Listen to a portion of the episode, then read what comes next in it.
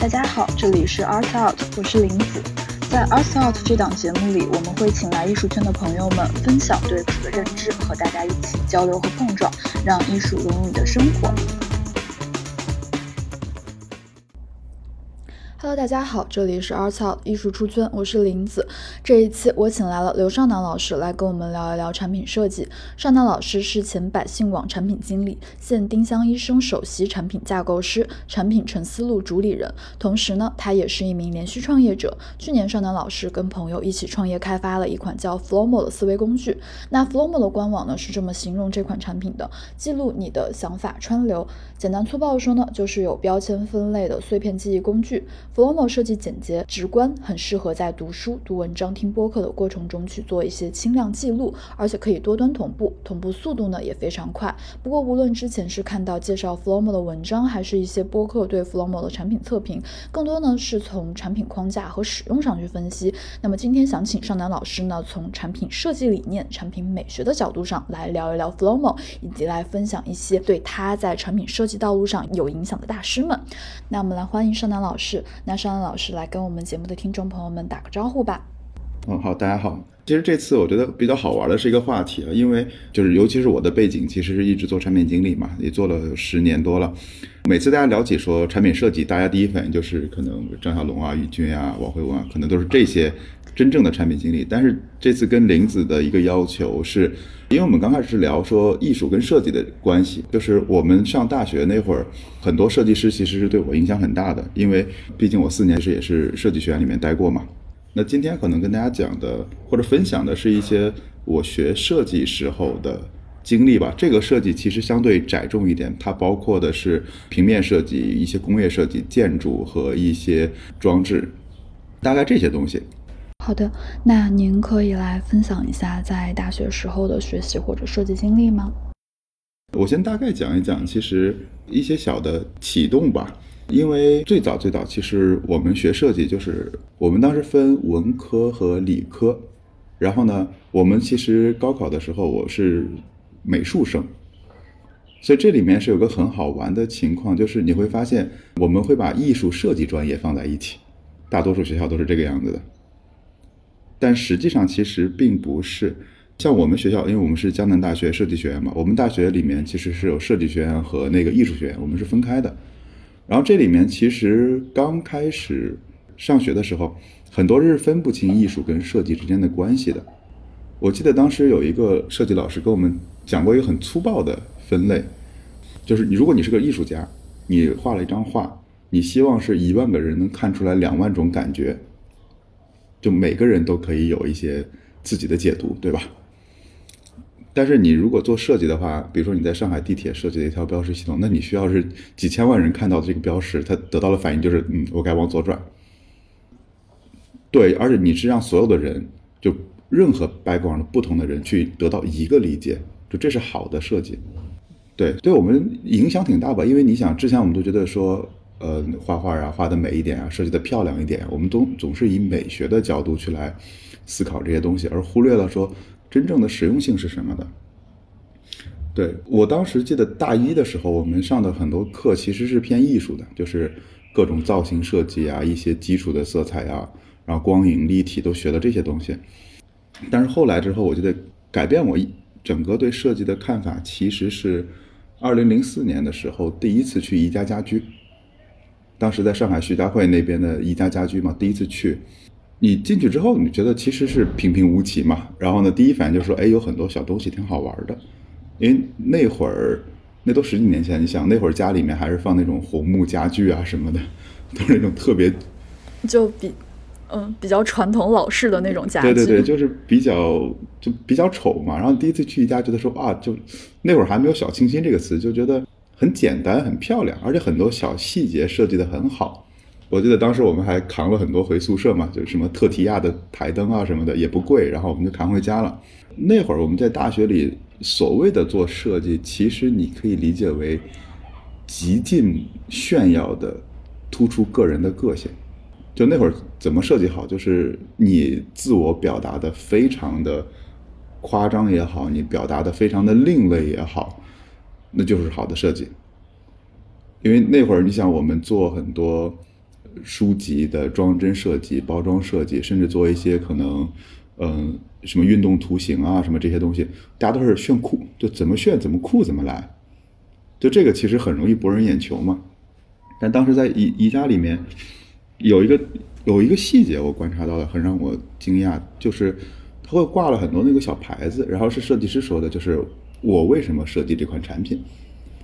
然然后这还不是最夸张，最夸张的是当时宜家的东西真的很便宜，我记得它有很多那个拉客边桌，三十九还是四十九块钱，很多年都没涨过价，甚至还降过一次价。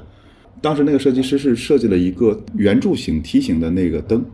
那个灯它的灯柱就是放在那个灯罩里面，灯罩跟灯柱正好是一样的，外面包了一圈塑料纸，看起来平平无奇，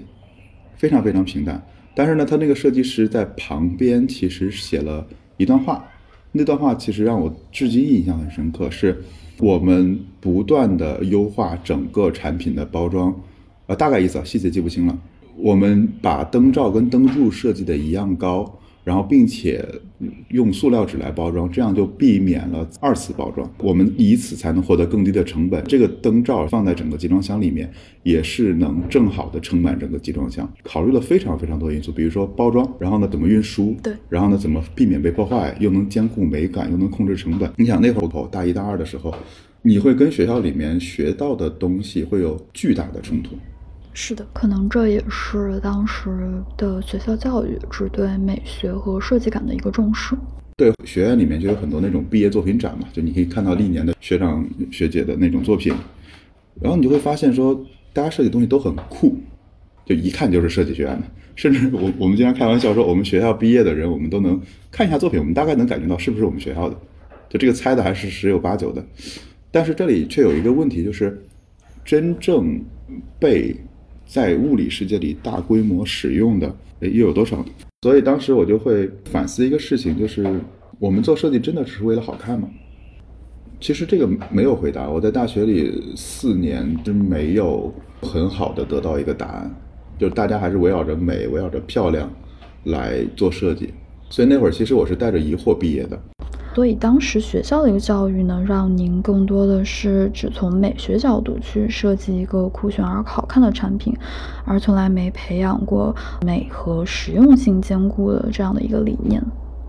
对，或者我们那会儿感觉整体大家是在往漂亮、往美，你是在做 package，在做包装，就是你无法深入到很多的产品里面。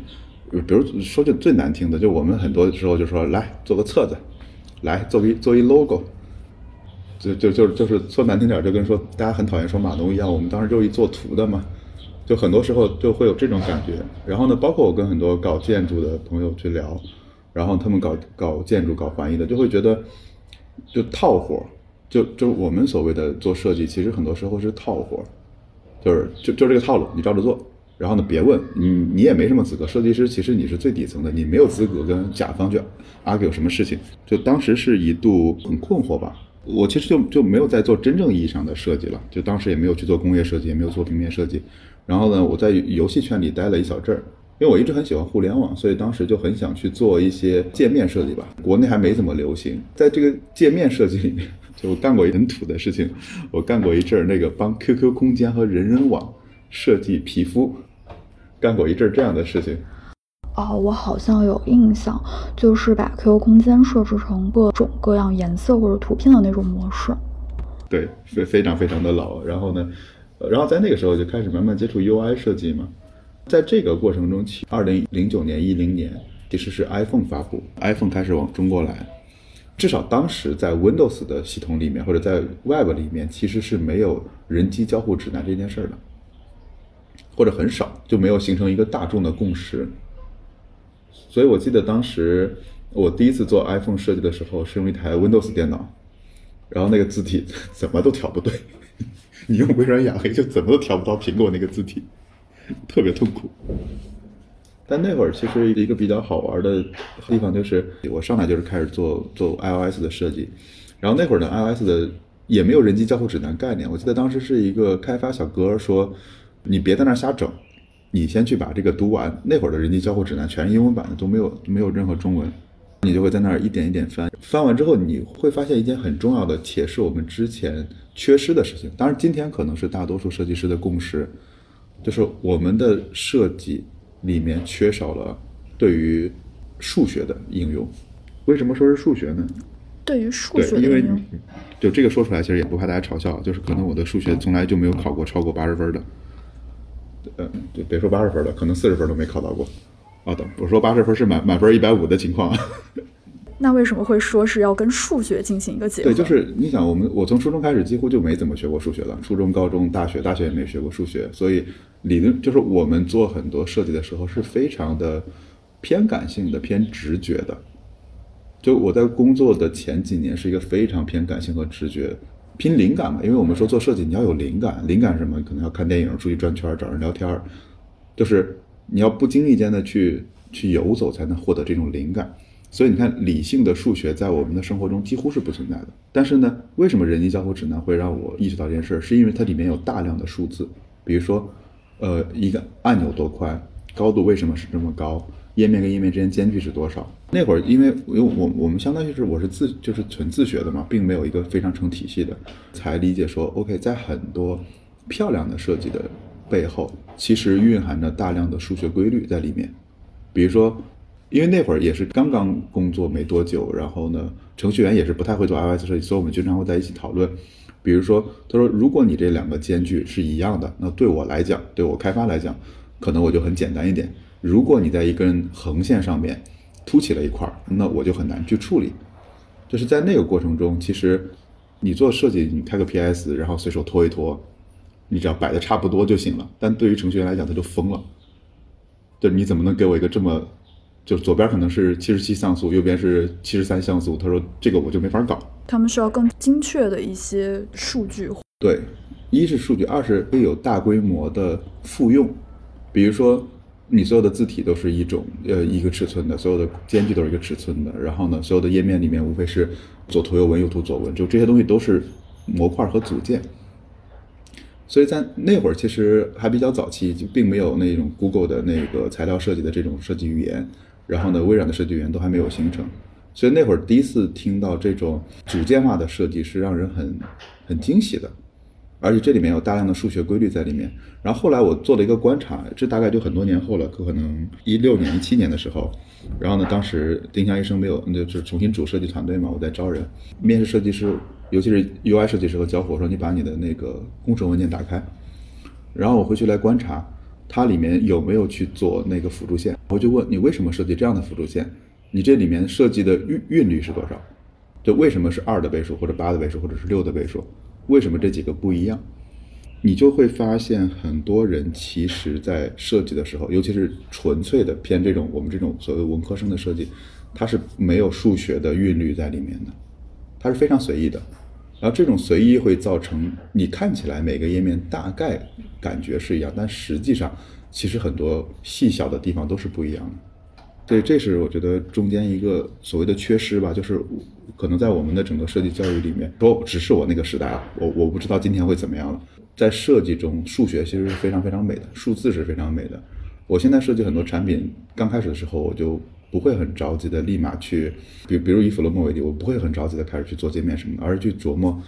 它到底需要什么样的韵律和间隔，然后呢，需要什么样的这种色彩和字号。把这些基础的元件，我会设计完之后，我会先试着去设计几个页面，然后在这个过程中很可能会推翻全部重做，因为这个设计的兼容性不好。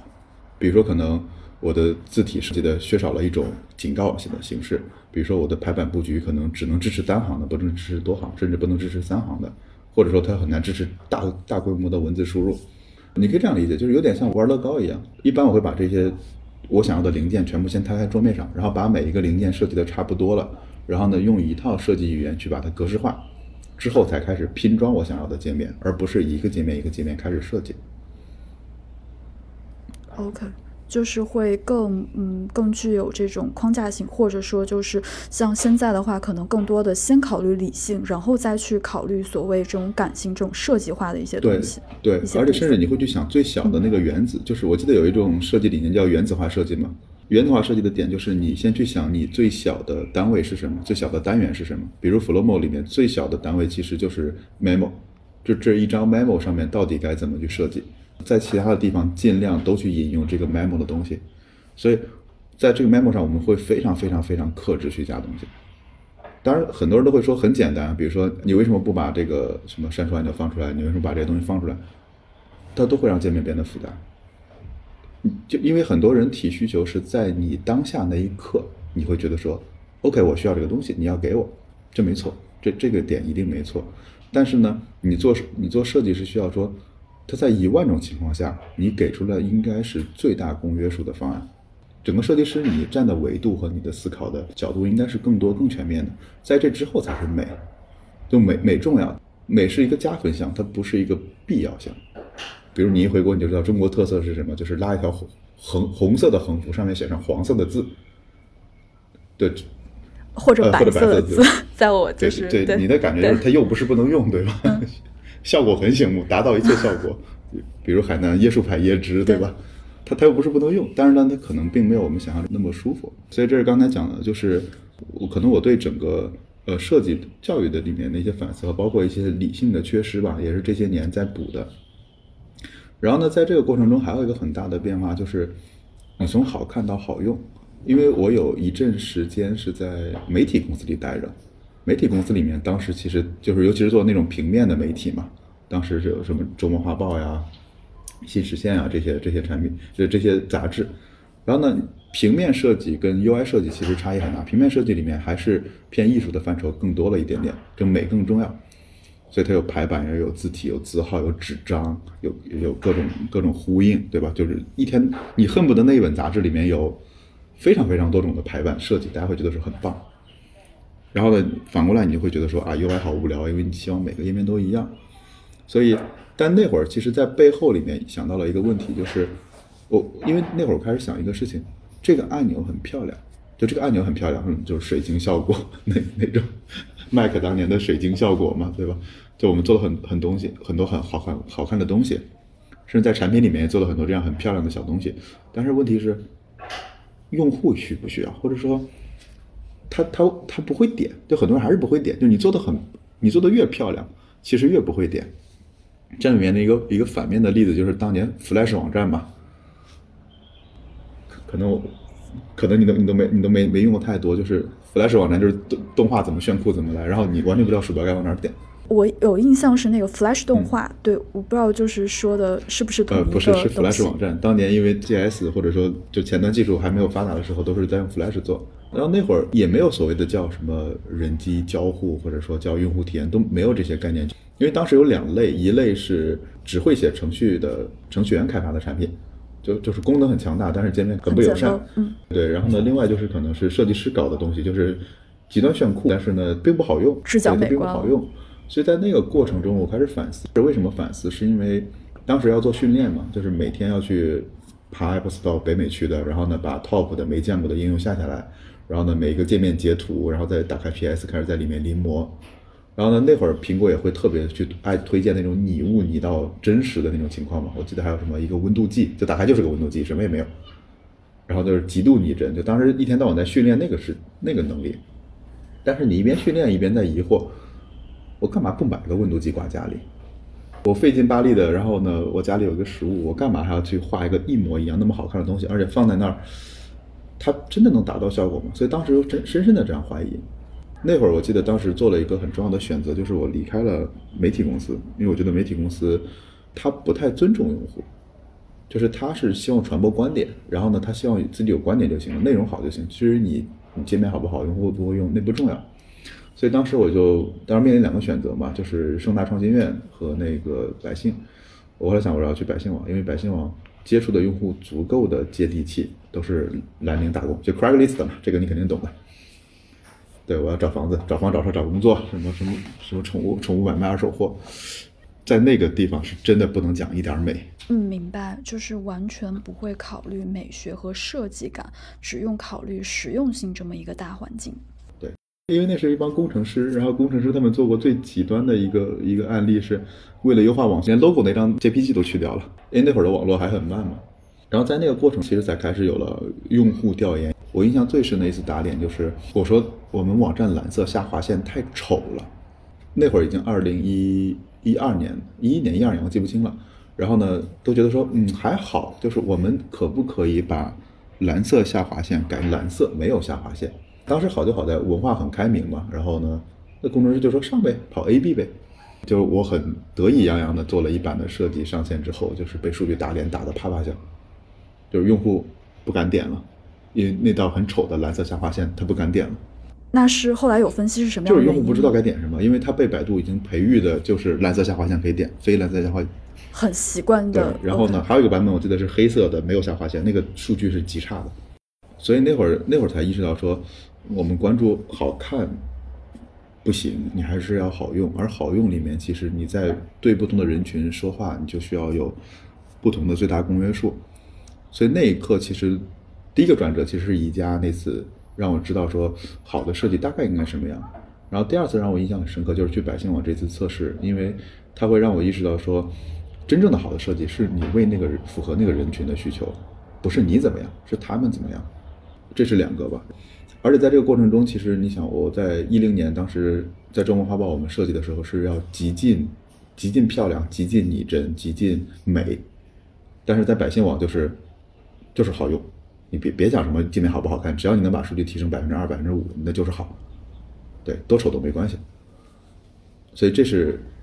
这也是因为嗯行业不同。对，一个是媒体行业，然后一个是这种呃面向于大众老百姓的这样的一个网站。那刚开始的时候，你就觉得整个人就处于一种迷幻的状态，因为之前的公司里面就是什么 GUCCI 啊、Prada 呀、浪琴呀，对吧？大家讲的就是各种展展览呀，对吧？各种奢侈品、各种展览。然后啪一下一刻就是说，这苏州电子厂招工怎么办？然后那卖卖根雕的，卖二手自行车的。就是这个这个在你知道在上海这种环境里面，你就会处于一种很魔幻的状态，就是就是这整个 gap 还是非常大的。包括我们当时访谈到可能很多什么楼底啊，就阿克苏啊，就这种很偏远的地方，那会儿才意识到说，OK，就是真的用户跟用户之间的差异是真的是很难去想象的。你不去经历那么多，你是很难想象的。而在这个过程中，其实。中间还有一段很长的经历，我暂时不想展开讲了。但是可能我想谈谈现在的一个状态，就是这设计 Flomo 里面，或者说被哪些产设计师影响嘛？我们展开讲讲这个设计大师，还有就是 Flomo 的一个设计理念。其实很多人会说 Flomo 很简陋，当然功能确实是很少了。但另一方面，其实我们又非常的克制，什么都不想加。因为我受不不光是说设计产品，可能包括我家里面的生活。可能说受原研哉或者受无印良品的影响很大，就是我很喜欢白和空，很喜欢一种设计叫不去设计。我记得原研哉有一本书很好玩，就是，嗯，它是设计中的设计嘛。这本书可能很多人看过，里面它有一个展览叫 Redesign，就是再设计。在再设计里面有一个板帽设计的卫生纸，让我印象很深刻。它大概什么样的？我们用过那种卷筒纸吧？就是卷筒纸的问题，就是一拉刷就就出来一大条。然后板帽呢，当时设计这个卫生纸，它干了一点点改变，它让中间的那个圆形的纸筒变成了一个方形的纸筒，就不是那么方啊，就是有点有点弧度的那种方形。这里面你会什么？你你每拉一下那个纸会噔一下，对吧？就噔噔噔噔四下就出来了。这里面有一个什么样的改变呢？其实整个在设计上它改变非常非常小，但是呢，它增加了一个人的意识是。哎，我好像是不是扯太多了？你想圆形，你没感觉你拉刷出来了一大截，可能有八蹬或者九蹬，对吧？但是你用板报那个卫生纸，你会蹬蹬蹬蹬四下就四下够够够用了吧？对吧？我再扯个八下，我是不是内心会有点什么？而这一个一一点点小的觉知，其实是让使用者能意识到，哦，我好像拉太多了。它只是一个很小很微弱的改变，它并不是张扬的在那贴了一个大纸说节约用纸，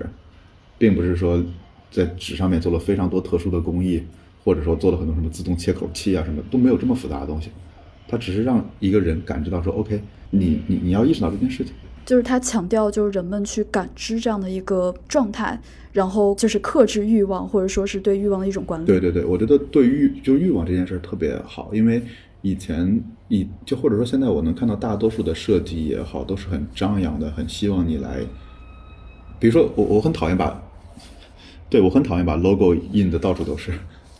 对对，就我很讨厌说你放一个大 logo 或者顶，就是那是你的欲望。当然有很多人会喜欢了，那是他们喜欢的事情的。我我喜欢印身 logo 放在我的身上，因为代表了我怎么怎么样。但是我特别讨厌就是有 logo 的东西，就尽量尽量尽量一切的你把这些东西藏在后面，你尽量让他没有感知，呃，符合他的直觉。嗯，这里有个好玩的，比如说 f l o m 里面其实一打开就是一输入框。当时其实有一个很小的细节，就是我观察过很多人，甚至包括我自己，我都会有个叫 Daily Review。然后呢，Daily Review 那个标题，它的标题就是一个日期，但并没有任何实际意义。然后呢，你会在里面写个可能八句话或者十句话，然后呢，这十句话也不成体系，不成不成文章。你在列表里面翻这个东西是完全没有意义的。因为都是日期嘛，你也不知道你哪天记得啥。你点开进去一看呢，又又一点点，就可能就三句话、五句话。对你，倘若你用备忘录还好，但是你要再用一个什么那种什么尤利西斯呀，或者说什么那种很大型的写作工具，你就会觉得说高射炮打蚊子，就这种感觉，就是你心里的压力会很大。因为大多数时候我们其实没必要去写文章的，我们可以发发微博、发发朋友圈，但多数时候我很难去写一篇公众号。对，所以在这个观察下，我就会想说，嗯，别看这一张白纸，或者很多很多设计笔记工具的人，他的第一反应就是我要设计一张好的白纸，然后在这张白纸上面，我希望你能打出来各种各样的文章，我希望你成能成为一个作家，这是大多数设计笔记产品里面的人的一个观点。但我们的观点不是，我们的观点是说，你只要能两句话、三句话能把你这个想法记下来就够了，enough 足够了。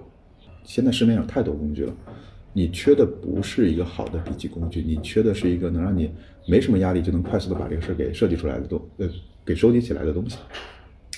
所以这才是我们做的整个在 Flowmo 的定位上的一个定位。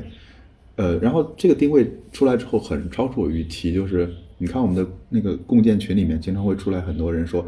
哎呀，我可算是找到文件传输助手的替代品了。然后说，哎呀，我可算是不用开一堆微信小号了。就真的有很多人这样，这个超出我预期的。之前的话，可能就是平常想到一个什么，可能打开那个文件传输助手，然后把这个想法记进去。然后对，这里面在刚才讲的第一个，其实是尽量的克制和符合直觉嘛。就你一拿到就会用，你不需要太多的学习和复杂东西。包括很多人会问，你为什么不支持 Markdown？然后我的反应就是，我为什么要支持 Markdown？因为 Markdown 会让它变得复杂。然后呢，第二个好玩的点是，也是母鸡。母鸡里面有一个很重要的点，就是它有一个概念，就是它不强调极端的个性，就是个性是什么？就是我是这个，我是那个，我是这样的，我是那样的。你去看很多的产品设计，它是很张扬的。但比如说微信，其实你想微信有什么个性？没什么个性，白色界面、黑色界面、绿色绿色小气泡没了。但是呢，越是这种。没有个性的物品反而跟我们相处的时间最强，因为你在家里装修的时候，你像我们家就会用白色木头，然后呢，很多东西尽量没有过分的设计，原因就是它能跟你相处的很久。一个东西越跳，它的声量越大，它跟环境跟多数的兼容性就很差。所以其实你看，在 MUJI 里面，它有个感感觉，就当时是田中一光来嘱托那个那个原因在的时候，就希望强调这个概念，就是这样就好了。就又不是不能用嘛，说说的不好听叫又不是不能用，说的好听一点叫这样就好。然后呢，这样就好里面带了一些稍许的不满足，就是也还好，但是并没有那么好，但是这样就好了。就相当于你你转了一圈之后，你会发现说，嗯，这样就行了，有点遗憾，但是还好，它可以陪伴我。然后呢，我为什么这点很打动我，是因为你在很多互联网公司里面，他会讲用户体验。他会讲到说所谓的极致的用户体验，然后呢，恨不得就是把所有的这种万千的这种动画呀、细节呀、无数的小东西给雕琢的过分精美，像一件艺术品。那这个过程中，一方面浪费了多少时间不说，另一方面就是会有一种感觉是，他是不是失去了焦点，或者说他照顾你照顾的太好，以至于让你觉得说他太华丽了。华丽到不像一个日常生活中我经常能遇到的东西，所以其实整个在我们的设计上，有很多人会提到很多很多的这种很细小的小细节。当然，一方面是可能 bug 什么的该修就修，但另一方面我的观点是，够用就好了。很多人会提一个小细节说，哎，你为什么在这个地方不能有一个什么动画效果？你这个地方为什么不能去把它折叠起来？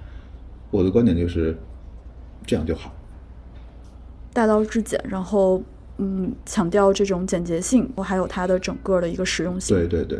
然后呢，另外还有一个就是第三个就是空与白。然后很多人会问我一个很好玩的问题，他说：“哎，你你为什么不做模板啊？我天天在用一个东西，我在用，就是我希望你给我一个模板，然后我希望你给我很多模板，我可以今天是记日记，明天记工作笔记，对吧？然后呢，但这里面其实你看，整个在原研哉也好，深泽直人也好，他们嗯，他们包括呃，包括那个很多的设计师，他都会强调一个嗯，就日本的设计师会强调留白，这是中国画里面会强调的一个东西。留白是什么？留白的。留白的另一面叫做说，让用户去填充它的意义。比如说，我们那个输入框里面，其实我之前有一个有一个想法叫，嗯，有个想法是这样的，就是输入框是最好的收藏夹。你你想一想，我们在微信的那个输入框里面，几乎能把所有我们想要收藏的类型全部丢进去，几乎所有。所以它是一个最好的收藏夹，而这个收藏夹它没有任何的模板，全是凭着你的直觉来的。那对于 Flomo 也是一样的，就是如果我上来引导用户说，来，今天这是日记模板，明天那是工作模板，后天那是什么模板，那我就会让用户丧失了很多的可能性。而且对于用户来讲的话，他不觉得那是他自己填充的意义，他只会觉得说那是你教我做的，我做两天我不想做的，我就走了。但是呢，真正让用户觉得有意义的，就是他自己用他自己的意义填充满了这个容器。所以在这个点上来讲的话，我们也是尽量的去去留白，去把这个东西还给用户，让他自己看到自己。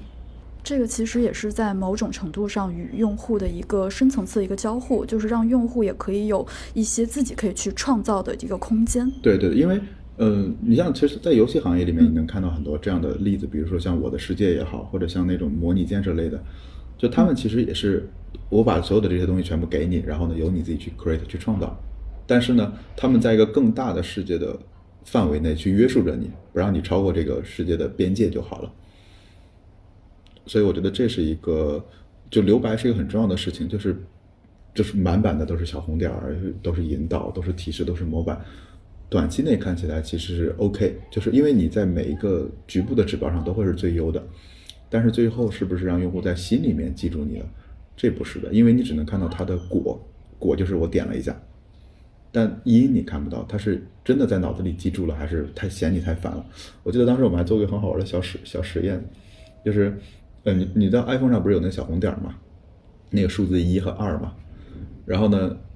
你其实发一条 push 不关键，重关键的是那个小红点在不在。然后呢，如果你发的 push 不带小红点和带小红点，数据能差很多。然后就后来有一个朋友啊，就是他做了一个很极端的事情，他就为了验证这件事，他就做了一个定时器，就是每隔多久出来个小红点，我也不给你发布时，我就定时的给你出来个小红点，然后你会发现它的日活其实就能涨百分之十几，但是这这里面是真正的日活吗？可能很多人就是嫌烦，我就把你给消掉了。作为用户的话，我一般看到一个 app 上，如果它会有这种提示的小红点，我就真的是有强迫症，很想去把这个红点消掉。我就会把里面它给我发的一些系统信息，就可能很快速的看完，完了之后就退出这个 app。但其实这个就像您刚刚前面说到，它并不是一个真正的日活，它并不是真正的让我去被这个 app 所吸引，可能只是想说，OK，我不想看到这个小红点，我只是想把这小红点清除。其实这里面是背后两套理念，一套理念其实实是类似于。嗯，巴甫洛夫在训练他的狗，就是我不停的训练你，让你完成，比如说每天签到、打卡、做任务，然后呢给你 push，你要不停的看，就有点其实在做一种条件反射的训练，就是让你一怎么样就怎么样。嗯，我不能说它是错的，只能说我我选择不选择走这条路。然后呢，另外一条路叫做说我把这些容器全部给你，让你自己往里填充，你自己喜欢它，最终产生的意义，让你跟它走很久。所以这是另一条路，它没有对与错，只能说是一个选择吧。所以这是可能呃，原研哉也好，田中一光，然后呢，包括深泽直人他们给我的一些启发吧。就是我们尽量的不要去极尽张扬的个性，这样就好。另外就是注意空与白，然后呢，注重让用户自己去把它填充满意，不要去扭曲动机。然后这里面其实有个有个时间轴的差异。其实因为我不是学工业设计的，如果我要是学工业设计，可能嗯就要提到第二个人，就迪特拉姆斯。然后呢，迪特拉姆斯很好玩，他是博朗的一个就是设计设计大师。然后他他跟 MUJI 的关系特别好玩，深泽直人是他的迷弟。是的，是的，对。您之前让我去看那个迪特拉姆斯的那同名纪录片，对。然后我当时有印象，就是他其中也采访深泽直人，他对呃迪特拉姆斯的一些评价，对。然后当时就可以看出来，MUJI 的这样的一个设计大师，他受到德国的这个工业大师的一个非常深刻的一些影响。然后包括其实 MUJI 的一些产品设计的一些理念，其实跟这个迪特拉姆斯的一些设计理念也是很类似的。因为我发现这里面你去寻源寻源头就特别好玩，因为迪斯拉姆斯影响的就是除了深泽直人，然后深泽直人设计的就木木吉，对，还有另外一个你来，苹果 苹果的产品，对，对乔纳森爵士对吧？艾维爵士，对，因为我觉得这是很好玩，就你想发源于德国，然后呢在东方里面影响了日本的设计，然后出来了白与空，然后呢其实也影响到了也影响到了美国，然后影响到了 Apple。然后我觉得这是一个非常有有意思的这种这这种文化现象吧。然后呢，我当时是为什么找到迪特拉姆斯？是因为，嗯，我开始是开始是顺着原研哉田中一光然后往上扒，因为原研哉是设计总监，然后呢，深泽直人是工业设计师，然后呢，说白了就是一一个一个定调调的，一个是出活的。然后呢，你就顺着深深泽直人往上爬，哎，就发现说，哎，迪特拉姆斯很有意思。然后我就开始花了点时间去研究他。然后呢，这里面其实有几个让我印象很深刻的，因为张小龙也说过嘛，对，龙哥终于出现了。龙哥说过那个所谓的设所谓的设计实践嘛，就是对，就是迪特拉姆斯提出来的。但这里面可能先想讲一个好玩的东西，叫那个六零六货架系统。就这个，就是这是一个搁架，我记得还是早年间在宜家的门口会有一些配套的人。是这样的，就是他会卖一些宜家的家具上的贴纸，一些小搁架，一些小搁板，一些什么那种塑料板啊什么之类的。然后呢，你第一反应就是，哎，这玩意儿他会标榜一件事儿是兼容宜家的，也不要兼容那词我记不清了，就是就是反正正好正好能卡在宜家那个东西里面。然后我当时就很纳闷，你想以前我们在家具城里面每个东西都是定制的，你很难说 A 家的东西在 B 家能用吗？然后后来，后来当时一个朋友就说，其实他说其实整个宜家的设计里面，它分了几种几种宽度，只要你符合这几种宽度，你可以随便组合。哦，因为最早早早早先没意识嘛。然后呢，所谓这个，当然这是已经是零几年了。然后六零六货架系统呢是那个六零年，一九六零年的时候，其实拉姆斯设计的一套系统。然后他其实就是把这里面，他就是把这里面整个呃家具里面我们抽象为几几种类型的东西，比如说可能呃搁架。就我的板儿，无非是有窄的和宽的，然后呢，几个窄的等于一个宽的，几个宽的等于一个窄的。然后呢，第二就是那个，呃，类似于就是呃，我不知道该怎么翻译啊，就是说结构，就是所谓的立柱柱子部分，你又分为说镶墙上的、立在地上的和那个顶天立地的。然后呢，在这个货架里面，你就可以随意的去组合，像乐高一样。所以它只需要去生产新的组件，在这套设计体系上面不断的丰富就行了。这已经是一九六零年的一个设计，但是在今天，哪怕我们设计最所谓的最先进的互联网产品，依旧是有节点意义的。就是你你抽你抽象的足不足够好？就是我一直很很很喜欢很欣赏微信的，就是他把所有的对象都抽，所有的东西都抽象为输入和输出，就是 I 和 O，人对人的 I O，人对机构的 I O，人对服务的 I O，人对设备的 I O。就是当你抽象的足够好的时候，这套。这套系统是非常经典的，它能撑很多很多很多年。而我其实一直希望说能设计出来一套这样的东西，就非常非常经典的这样的东西。对，所以这是我觉得拉姆斯的一个很好玩的遗产。可能我们很多人都在受到他的影响，但是可能并不知道是他当年 create 出来的。嗯，对的，非常同意。我觉得像原 MUJI 的原研哉，还有深泽直人以及工业设计大师迪特拉姆斯这些大师的一个相似之处，就是他们在设计上强调非常的简约简洁，并且他们非常注重物件的这样的一个实用性，创造所谓经典的设计或者经典的物件吧。因为其实就是经典呢，是可以经得起时间的考验的。对。其实它跟就是 MUJI，就大家东西方的设计语言有差异，但是都在提的一个词叫民主的设计。也就是我们希望让尽量多的人用用上尽量好的设计。对对，我觉得这个这个理念也也也非常强，就是在整个互联网产品设计里，我觉得也是值得去遵循的。然后特别好玩，其实，在那个在拉姆斯那纪录片里面也提到一个点，就是他也提到就是 logo 这个事儿。他说他很讨厌 logo，他很讨厌进到一个厨房里面，你会发现到处都是 A logo、B logo、C logo、D logo。然后他会说，如果你进到一个房间里到处都是 logo，他会在那喊，就是哎，我是博朗，然后呢，我是什么，我是什么，我是西门子，他就会觉得说这会激怒用户，那是用户的家，不是你的品牌展览馆。所以他会尽量的把博朗的 logo 当年都给尽量隐藏起来。其实这个 MUJI，你想，离 MUJI 可能做的比他更极端一点，可能就真的是连 logo 都没有。对，对，所以其实你看，当然我们我我们太小了，不能跟他们并肩，但是尽量的是把所有的分享的设计弱化掉，然后去突出用户自己的记录的内容，这样就好了。因为真正想对他感兴趣的人会问说，哎，你在记什么？你在哪儿记？如果不感兴趣的人，他就丧失了这一句话也无所谓了。就对我们来讲说，只要你预期的时间足够长，该来的总会来的。是这样的，非常同意。对，所以这是迪特拉姆斯。我觉得，嗯，如果有精力的话，在 B 站上反正也有这部片子嘛，就叫迪特拉姆斯。我觉得是的。然后我到时候也会把纪录片的这个链接放在我们制作好播客的这个 show notes 里面，然后感兴趣的听众小伙伴们可以去看一下这个纪录片。对，因为拉姆斯，我觉得是说肯定是对我影响很大，只是我是很多年以后才知道的这个人。然后呢，MUJI 是因为我可能日常生活也要用，然后呢，大学里面也会受到影响，所以就就是接触的比较多一点。所以整个这些，嗯，我再回到 Flowmo 里面，我其实看到了几个我们一直在坚持的事情。第一是尽量少的去设计，然后把这一切都是自然而然的，就像一个微博或者像一个 Twitter、像一个微信的输入框一样。就够了，就尽量少的去突出它的个性，也尽量少的有颜色，尽量少的有奇怪的排版。第二是尽可能符合他的习惯。我记得当时我们对于输入框在下面，在上面还有一大段很长的争执，至少第一次刚上线的时候。然后后来我我被用户说服了，用户说所有的类微博类的产品的输入框都在上面，你放在下面，然后我就所以你们就就挪上去了，对。然后呢？当然有两派了，有一派认为它是聊天框，所以应该在下面；然后有一派认为是，呃，是那个微博，它应该在上面。然后呢，包括你的这个 timeline 的排序是，你从下往上滚还是从上往下滚，就看着不起眼的这个东西，其实还是很影响用户的直觉的。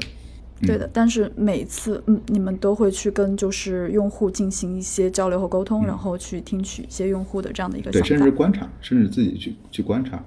第二个，我觉得是尽量少的有 ego。我们今天在聊的 Clubhouse 里面，它也是每一个版本都会把那个大版本都会换用户的头像嘛。其实我觉得这就是一个 ego 很小的产品。那对我们来讲也是，我们希望说尽量的尊重用户，然后呢不去扭曲他的欲望，然后让他自己识别到它的价值。然后我们就是一个容器，他忽略到这个容器的存在是最好的。对，所以这是这是我们就是可能尽量少的 ego。第三个就是复用嘛，你看我们懒得要死。所有的界面几乎长得都是一样的，一方面减少开发成本，另一方面其实又是，又是我觉得大道至简很简约。我我我挺怕这个词的，因为我觉得不配，就就我我们不配有大道至简，但只是一种一种理念吧。因为有韵律、有重复的东西是漂亮的。你要么变成一个极度的有个性的一张画，比如毕加索的画或者莫奈的画，要么就是非常的有逻辑，因为这里面有隐含着刚才说的。你不断的重复和韵律，其实是一种数学上的美。对，你在自然界里所有的像鹦鹉螺呀，像很多的化石，包括很多的树，它都是背后是有数学规律的。否则，你想今天的三 D 动画是做不出来这些东西的，它一定是有数学规律在里面的。对，然后最后一个，我觉得就是一直说的，就这样就好，就是这样。